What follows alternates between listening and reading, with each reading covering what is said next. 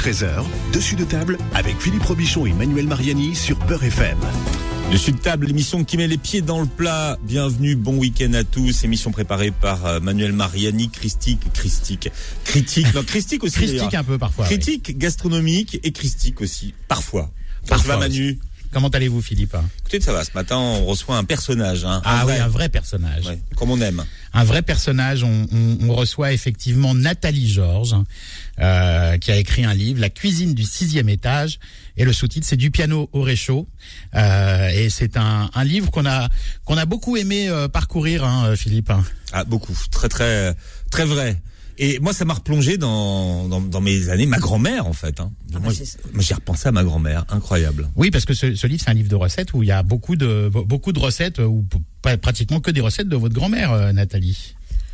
Il y a Gigi, c'est la première partie. hein. Gigi, c'est la première partie, mais cela dit, elle a beaucoup inspiré la dernière.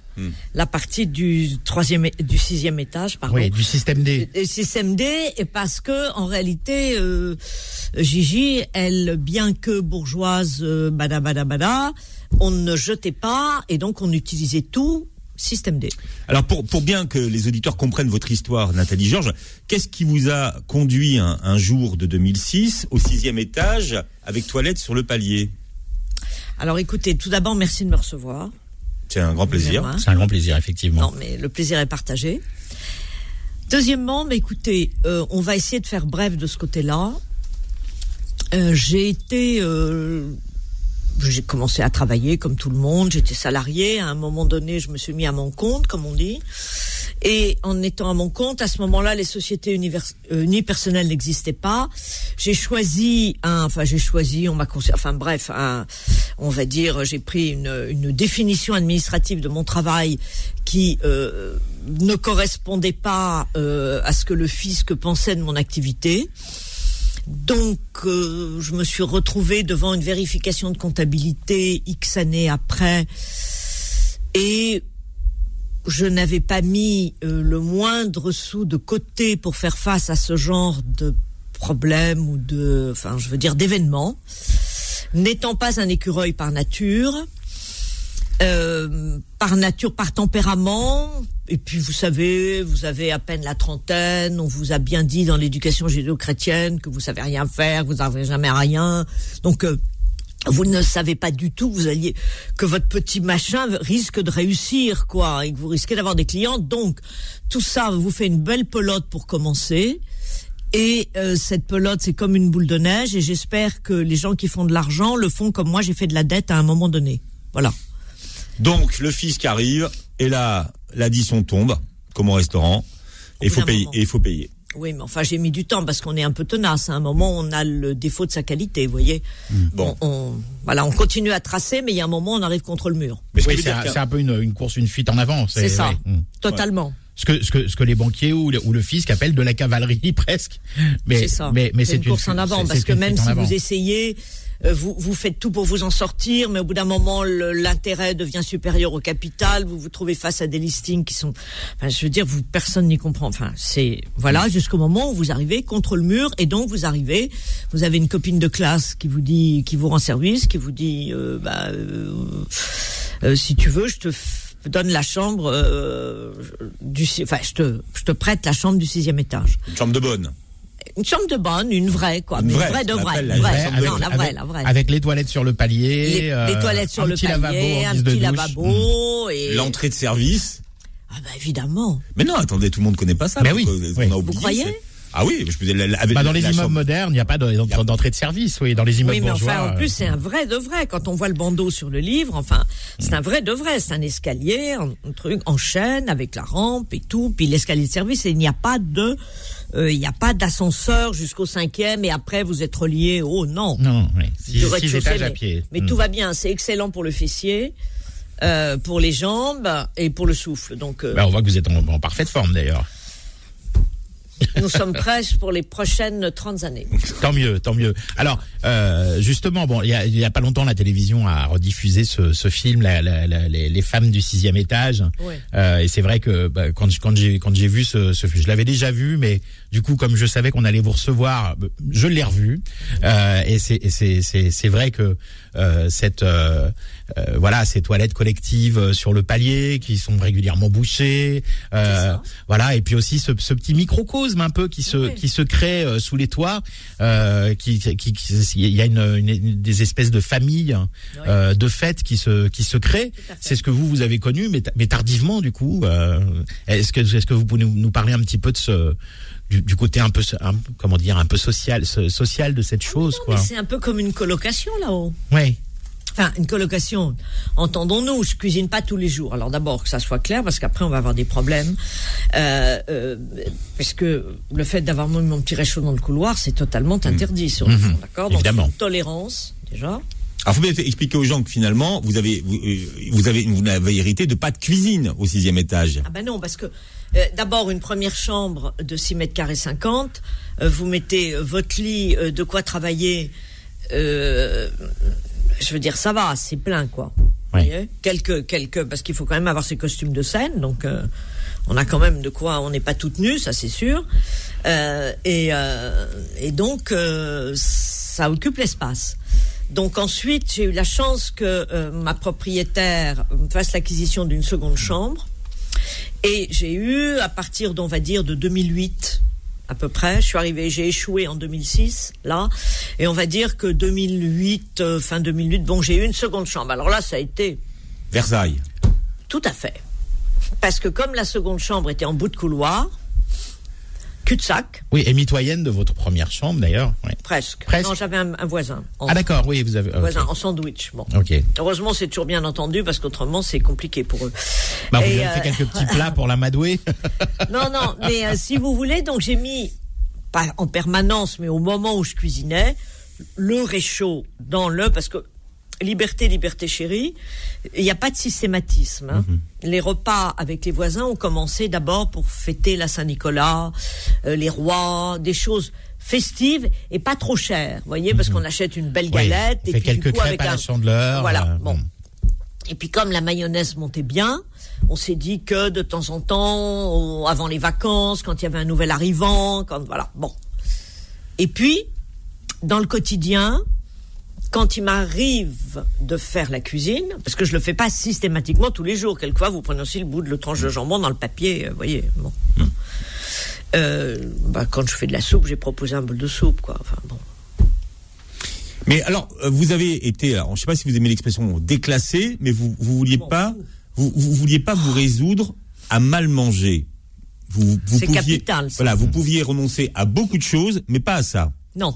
Bon, quand, quand je parle de votre cuisine, elle se compose de quoi votre cuisine? Qu'est-ce que vous avez comme euh, Dans ma va- cuisine? Ouais.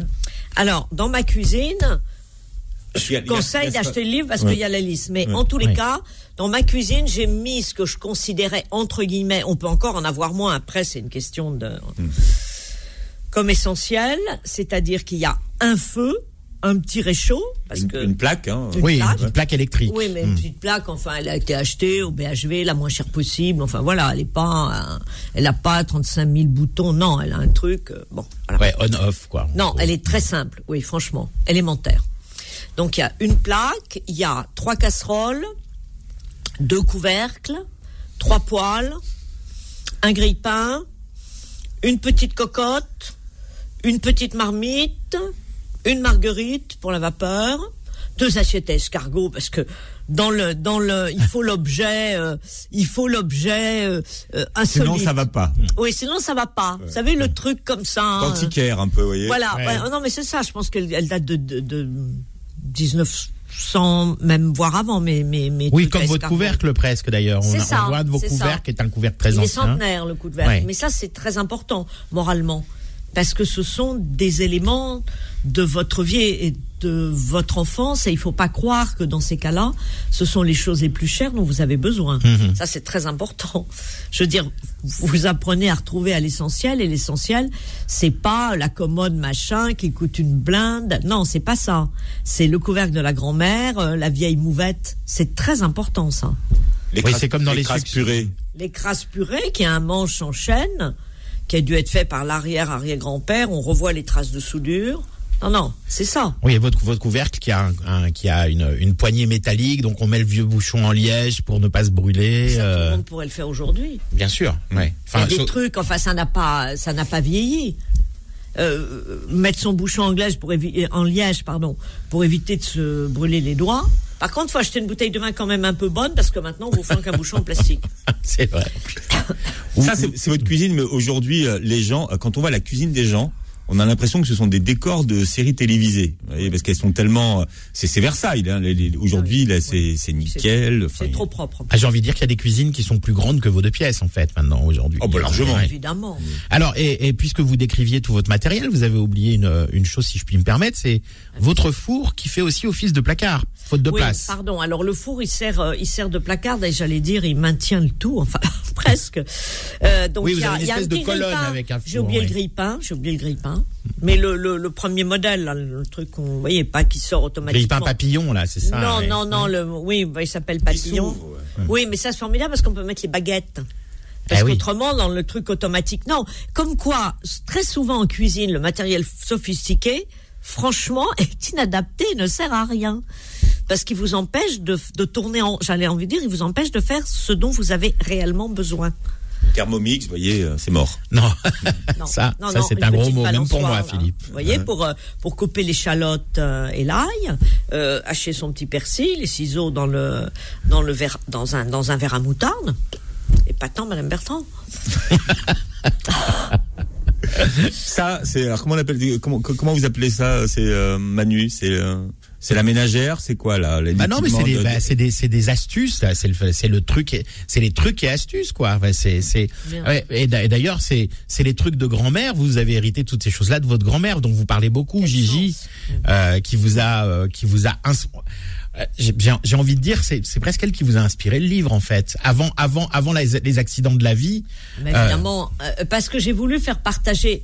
Je veux dire que le au sixième étage, je me suis rendu compte à quel point euh, le fait de l'avoir vu cuisiner, euh, d'avoir vu euh, et puis, et puis tous ces mm, traits de caractère de ces gens, je veux dire, qui ne qui ne s'écoutaient pas, qui avaient une volonté, qui, vous voyez, enfin, on se plaint pas, on avance.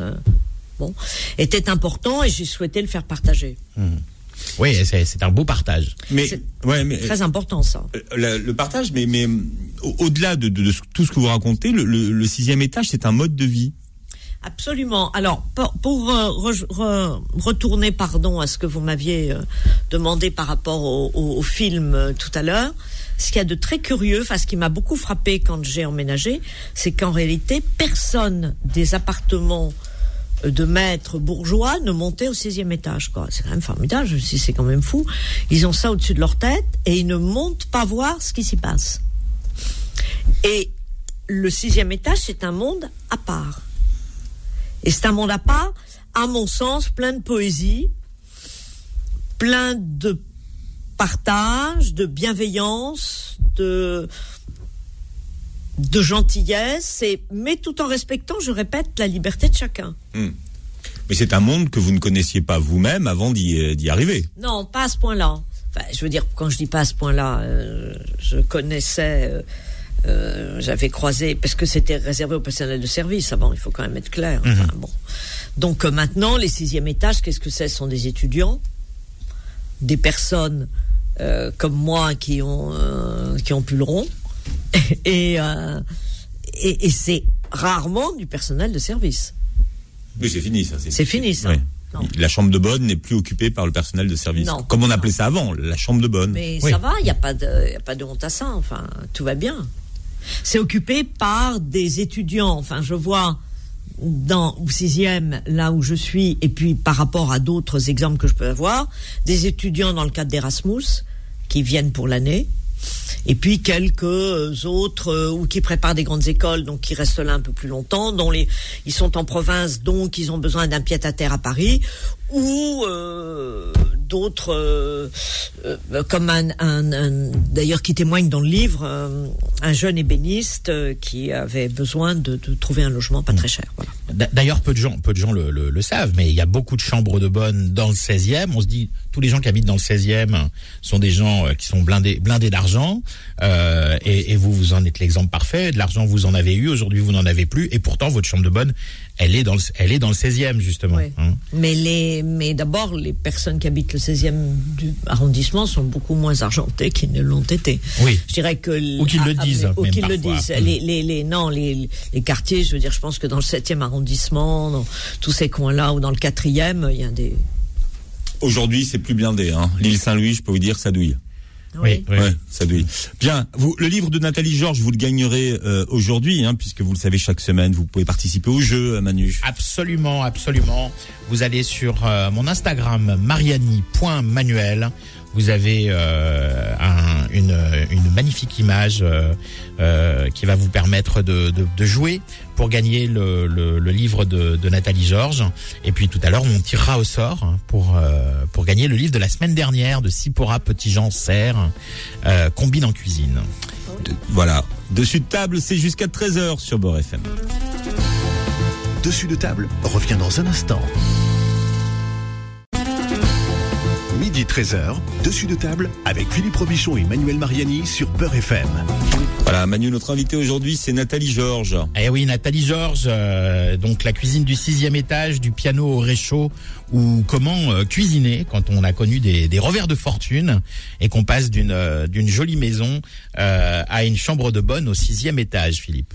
Voilà, avec une cuisine euh, bricolée peut-être. Je sais pas si vous aimez le mot bricolé, Collé, mais tout à fait. mais et fonctionnel. Il y a deux choses que que j'ai retenues moi à la lecture de votre livre, c'est que la cuisine c'est pas du tout une question de moyens, et deuxièmement, les choses simples, c'est bon. C'est excellent, vous voulez dire. Ouais. Et sont souvent les meilleurs. Et nous nous sommes souvent dit au sixième qu'on mangeait beaucoup mieux au sixième que dans les étages inférieurs. Oui, paradoxalement, qu'on appelle inférieur les étages. Oui. Ouais, bah, évidemment.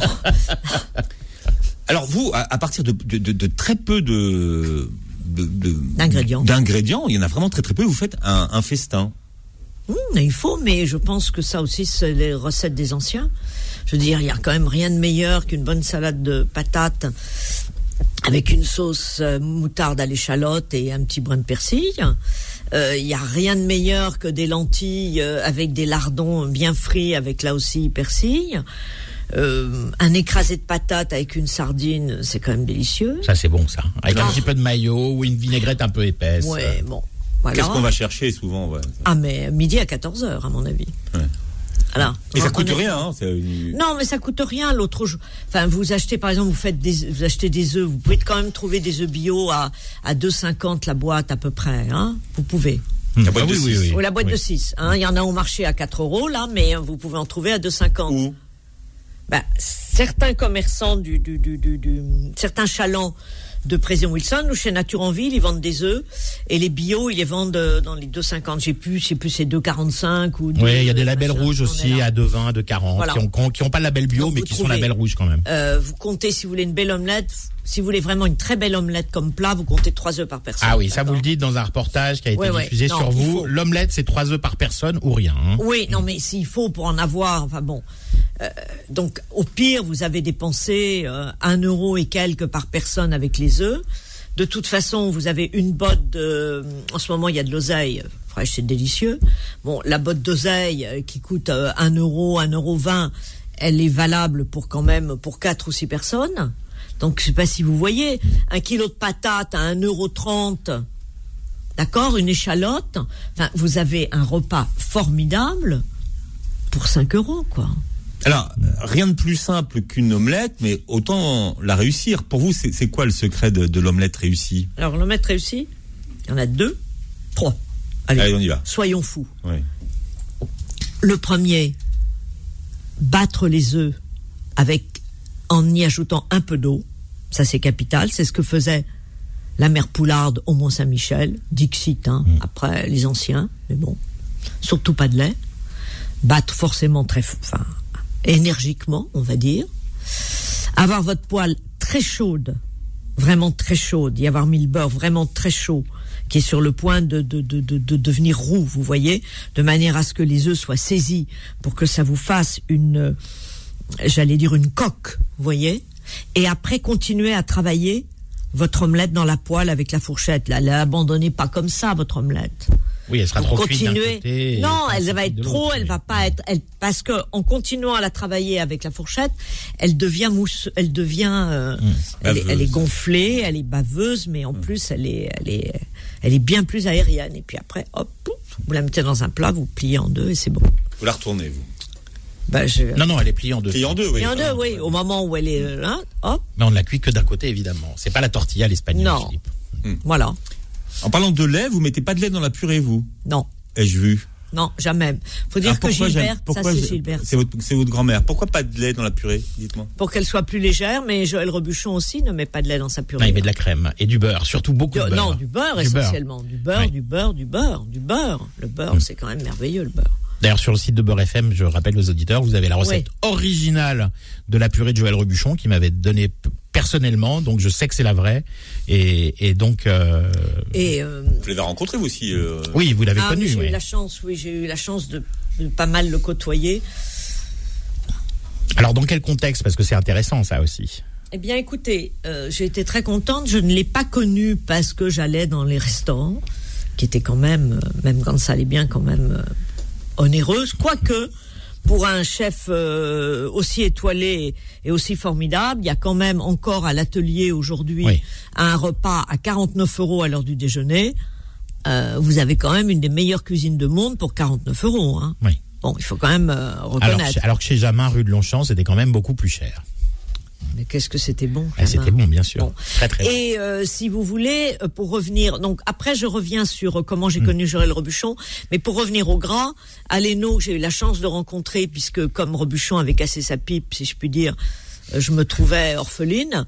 Euh, donc, euh, et le premier à dire aussi que euh, le gras c'est formidable, c'est gras, ce qui c'est le donne goût. le goût. Ah, voilà. Le gras c'est le goût, le gras c'est bon pour la santé, et euh, les sauces c'est les, les- c'est enfin je veux dire la base de la cuisine française et de tout. Et c'est rien de faire une, c'est rien de faire une petite sauce.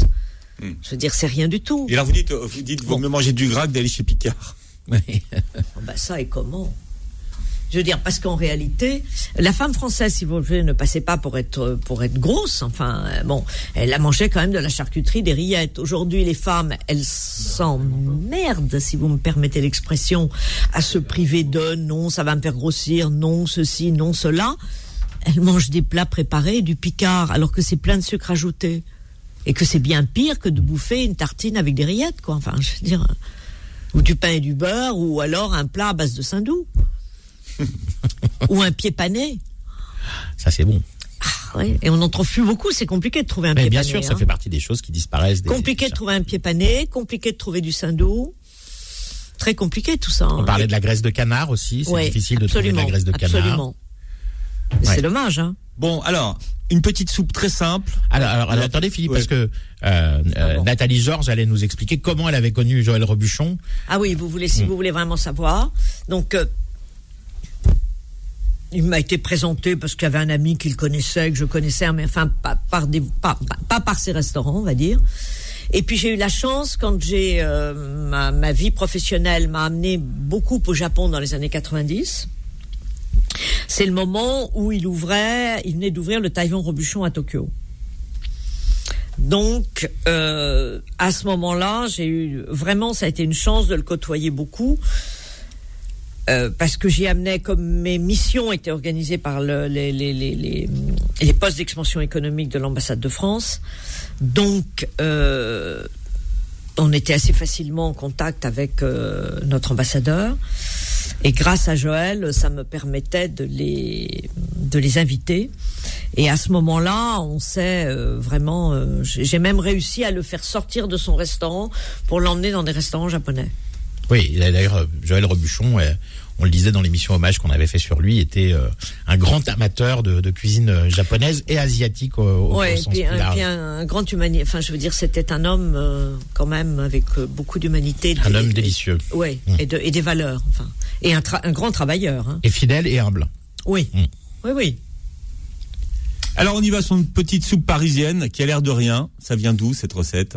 Alors ça, c'est Gilberte, Donc votre grand-mère. la grand-mère. Et s'il s'appelle soupe parisienne, c'est avec euh, son sens de l'humour, puisque les Parisiens, bon, bah, les Parisiens, c'est pas des cutéreux a priori.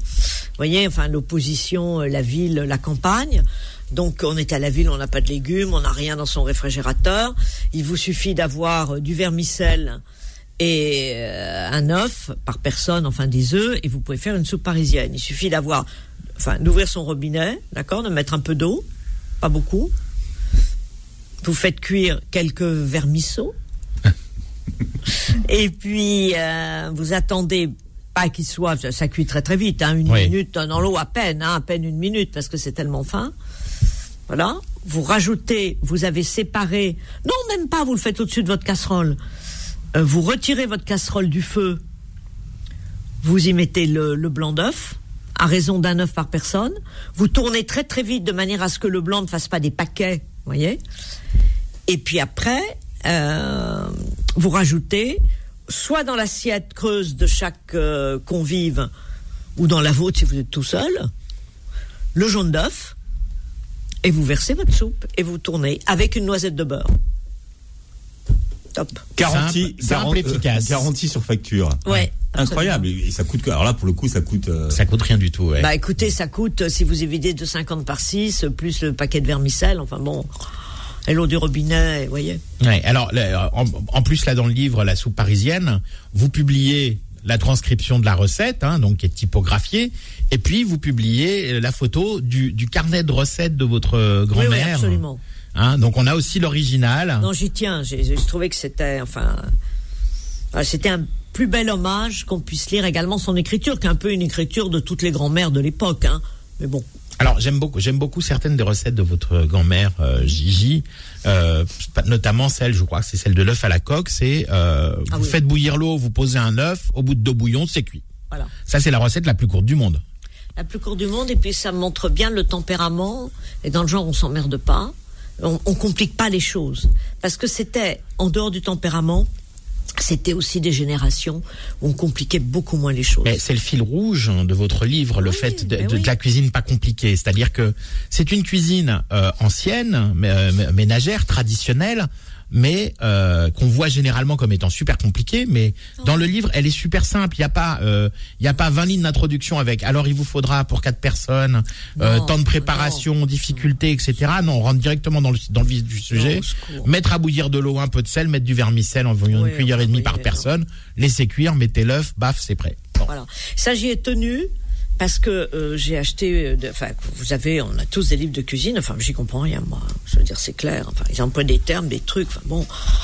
Je comprends pas. Là, euh, tu prends ta casserole, tu mets de l'eau, tu mets ça, tu fais ci, tu fais ça. Enfin, des, des termes euh, peut-être pas toujours très culinaires, mais enfin accessibles à tout le monde. Alors vous, Et vous mettre du pardon. sel, pardon, pour votre, mettre du sel pour votre grand-mère, ça voulait dire quoi? Ben, tu mets du sel et puis tu verras quoi. Quand je lui demandais, mais ça, ça paraît. Mais oui, parce qu'on goûtait, Philippe, avant. manière, on, goûtait quand on verras, cuisinait. on goûte plus maintenant. Euh, qu'est-ce que tu, enfin, qu'est-ce que t'as? Mets du sel, mets du sel. Combien? Mais non. Alors la question complètement idiote, quoi. Tu verras. Oui, puis Et en puis, plus, à la limite, c'est comme ça que tu apprendras, parce que si t'en mets un peu trop, bah, la prochaine fois, tu feras plus attention.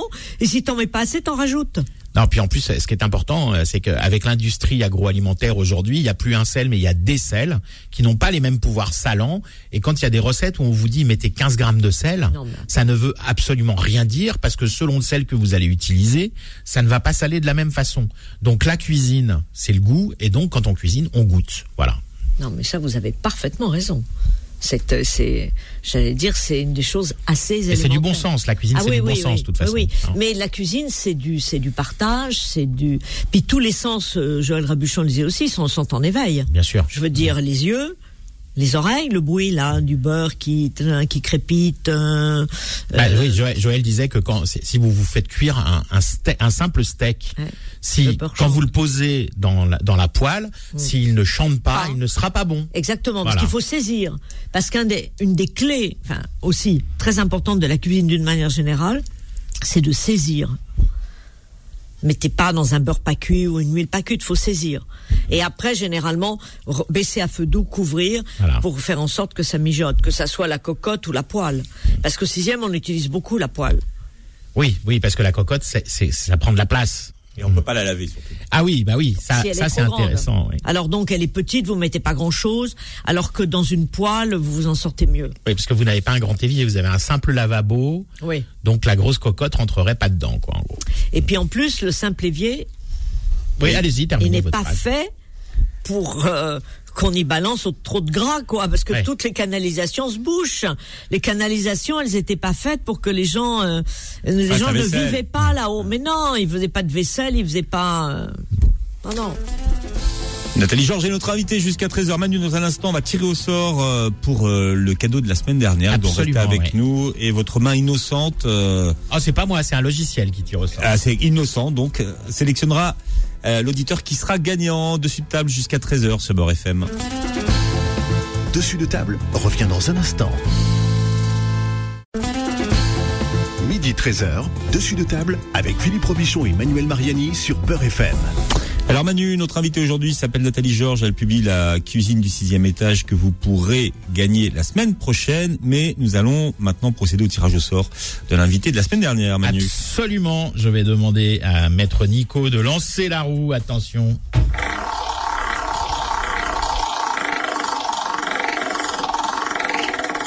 Alors Nathalie Georges cherche la roue, évidemment, mais c'est oui. une roue virtuelle.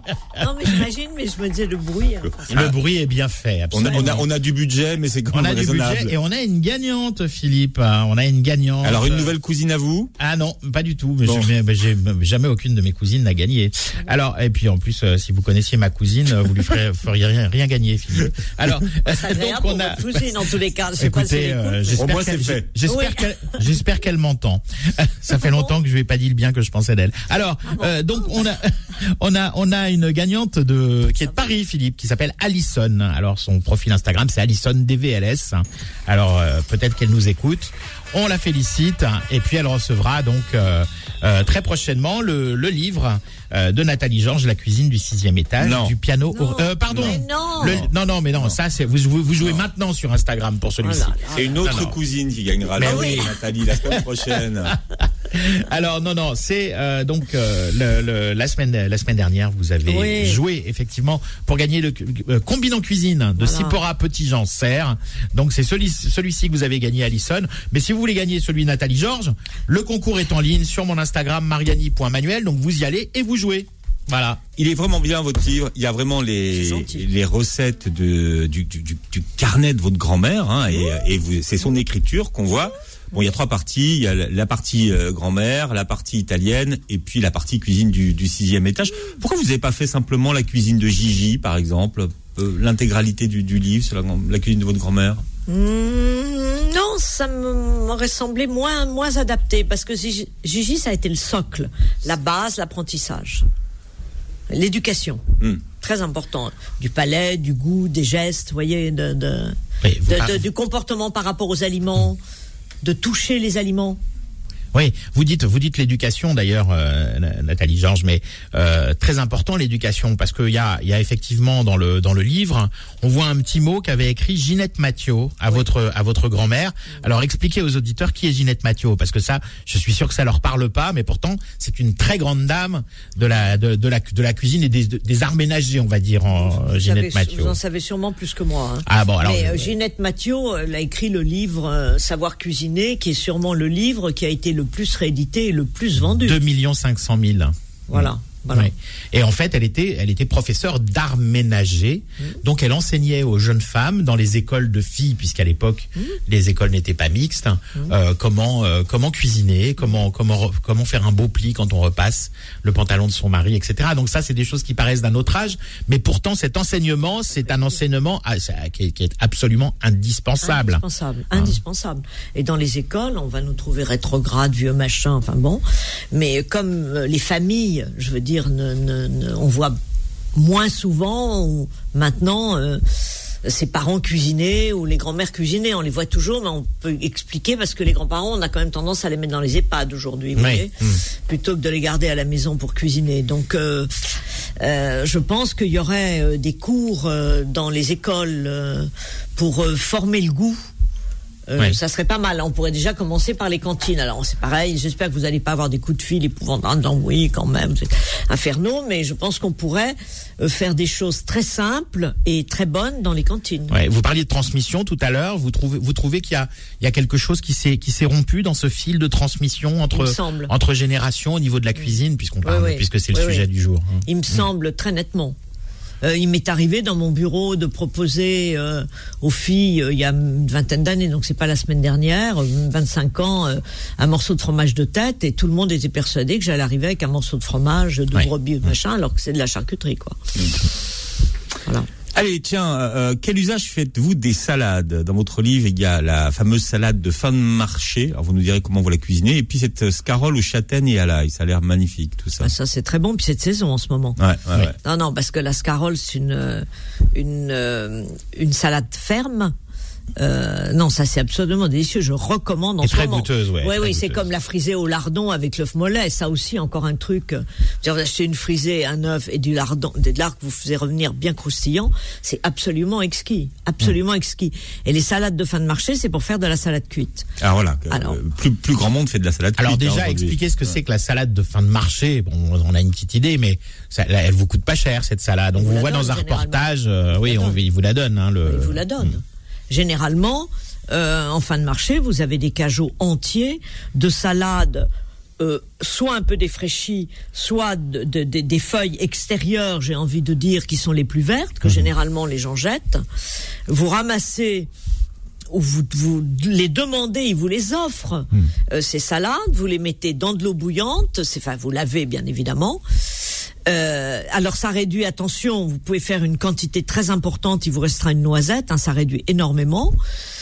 Vous égouttez bien, enfin, vous coupez avec de la muscade, du beurre toujours, et un œuf mollet. Mais attendez, c'est une merveille. Oui, on a qu'un accompagnement d'un morceau de poisson, par exemple. Ça, ça fait un petit, euh, Non mais c'est un, délicieux. un petit légume délicieux. Et dans les soupes, ça donne beaucoup de goût aux soupes. hein, Exactement. La salade cuite. Ça, comme je reconnais que je l'utilise moins.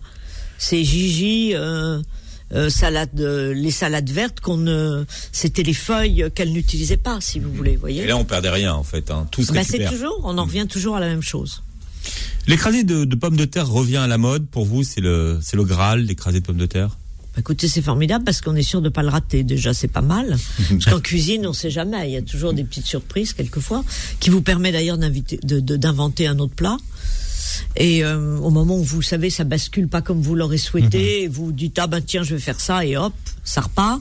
Mais l'écrasé de patates, c'est quand même euh, ça cuit. Vous écrasez une noisette de beurre, une sardine, un poisson fumé, un, un hareng pomme à l'huile. Ah oui, ça c'était délicieux. Ça, délicieux. du haddock. Le Voilà. non, aussi, mais même le hareng, bon. le hareng pomme à l'huile que vous avez fait mariner avec du des, des oignons et des, et carottes. des carottes. Alors vous, vous achetez les harengs fumés et vous le faites mariner vous-même, évidemment. bah oui. Hein. Bah, C'est meilleur comme pas. ça. hein. Un, c'est meilleur. En plus, j'enlève mes harengs et j'en remets dedans. Ça veut dire que je récupère mon huile. Mmh. Enfin, on le fait jamais pour une fois, ça. Ah bah Enfin, non, on ne le non, non. faisait jamais pour une fois. Mais les gens osent pas parce qu'on est, on est très hygiéniste maintenant dans la cuisine. Et à partir du moment où vos harengs fumés, ils ont, ils ont mariné dans le tru- dans, dans, dans, dans cette marinade, euh, vous, on, on- plein de monde vous dira, mais après la marinade, faut l'acheter, faut la renouveler, ce qui est Non. totalement faux. Ça se garde ad vitam Mais aeternam non, mais presque. enfin, ça se garde, faut pas exagérer. Enfin, on est devenu. euh, C'est ce qui fait que je pense que les gens ont perdu dans les systèmes immunitaires, peut-être. Enfin, Mhm. je ne suis pas médecin, je ne voudrais pas dire, mais enfin, je pense que si on était un petit peu moins hygiéniste, l'organisme serait un peu plus habitué. Enfin, en ce moment, on est, en, ce moment, on est très très hygiéniste. hein. Oui, c'est vrai. On- On n'est pas parti pour. euh, Oui, je sais, mais bon. Le Oui, mais- mais on meurt, on meurt plus facilement du Covid que du hareng pomme à l'huile, Philippe, hein, en ce moment. C'est Hein. vrai, c'est dommage. Ben oui. Ouais. Donc manger des harengs pomme à l'huile. On- Oui. On a le droit de donner un autre petit truc dans la cuisine de saison mais aujourd'hui? allez-y, C'est recommandé avec même. plaisir même. Alors, euh, la mâche betterave. Mâche, on en trouve très facilement. La betterave cuite. Euh, pour la rendre plus intelligente, ça c'est une recette de Gigi. Vous la faites tremper 24 heures, ou voire plus, mais enfin bon, 24 heures, on va dire, dans du vinaigre de vin. Euh, sur le vinaigre de vin aussi, recette de Gigi, il est recommandé d'y avoir mis quelques mois auparavant euh, des branches de euh, d'estragon et vous avez un délicieux vinaigre à l'estragon, y compris avec un vinaigre simple d'un bon Belle de France ou je ne sais quoi. Et vous faites tremper, donc votre betterave s'imprègne de, de vinaigre. Après, vous préparez votre salade, vous mettez vos betteraves et vous n'avez pas besoin de rajouter de la de, du vinaigre et vous rajoutez simplement un filet d'huile. Un filet d'huile. Alors cette recette, parce que Ça, il y a c'est beaucoup, ça. beaucoup de recettes de base dans votre euh, Oui. euh, dans votre euh, livre, et ça c'en est une puisque cette mâche betterave que vous venez de décrire, moi je l'ai étudiée à l'école hôtelière euh. Dans, dans, dans- à une autre à- dans une autre euh, génération il y a un peu plus de 30 ans, c'est la salade lorette. Et on l'apprend à l'école hôtelière, donc ça veut dire que c'est quelque chose. Mâche betterave. hein, Voilà. Mâche betterave. oui, mais voilà. betterave marinée. In- Intelligente, intelligente. Voilà, voilà. marinée dans le la Dans betterave à mariner dans le vinaigre. Oui, ça c'est là. Bah, ça, évidemment, ça c'est le petit truc de Gigi. Ça, Ah oui, mais hein. ça, ça change tout. Parce Ah, bah, qu'autrement, la betterave, c'est sucré, c'est un peu fade. Alors que là, ça la requinque. C'est une, euh, elle a un coup de blush, quoi. Ouais, c'est la pimpe, comme dirait Manuel Ça la Mariani. pimpe, hein, absolument. Voilà. Qu'est-ce qu'elle a de magique, euh, la soupe de Laurent? La soupe de Laurent, Oui. alors ce qu'elle a de magique, c'est qu'elle peut être faite soit avec un fromage de vache qui rit ou avec un très bon euh, chèvre frais ou un brebis frais. C'est-à-dire que suivant les budgets, euh, ça fonctionne. Bon, ça fonctionne avec tous les légumes. euh, le brocoli, les carottes, euh, les, les, les courgettes, et elle est préparée en 10-20 minutes, quoi. Donc elle est magique. Non, et Laurent m'a beaucoup aidé à, euh, dans, enfin, à- oui, pour la rédaction, parce qu'en réalité, euh, je n'avais jamais euh, pensé livre. écrire un livre. Donc, euh, surtout pour le, le dernier acte, le premier, j'ai repris la recette de Gilbert, donc très bien. Mais l'acte 3, il a bien fallu que je rédige. Ouais. Voilà, Pour les, les recettes du sixième étage, justement. exactement. Bon, vous gagnez le livre de, euh, de notre invité Manu, hein, de Nathalie Georges, absolument. La cuisine du sixième étage du piano au fourneau, si vous voulez gagner ce livre. Vous allez sur mon Instagram, mariani.manuel, M-A-R-I-A-N-I, un petit point, Emmanuel, comme ça se prononce, M-A-N-U-E-L. Euh, vous suivez les instructions et vous pourrez gagner donc ce livre qu'on a beaucoup aimé avec euh, Philippe hein, et que vous pourrez peut-être gagner. Voilà, tirage au sort la semaine prochaine. Merci d'avoir été avec nous, Nathalie Georges. Merci à vous de m'avoir Nathalie. invité. Voilà, vous pourrez revoir euh, l'émission sur la chaîne YouTube de Beurre FM. Et en attendant, passez un très bon week-end. Beurre FM. Bien plus qu'une radio.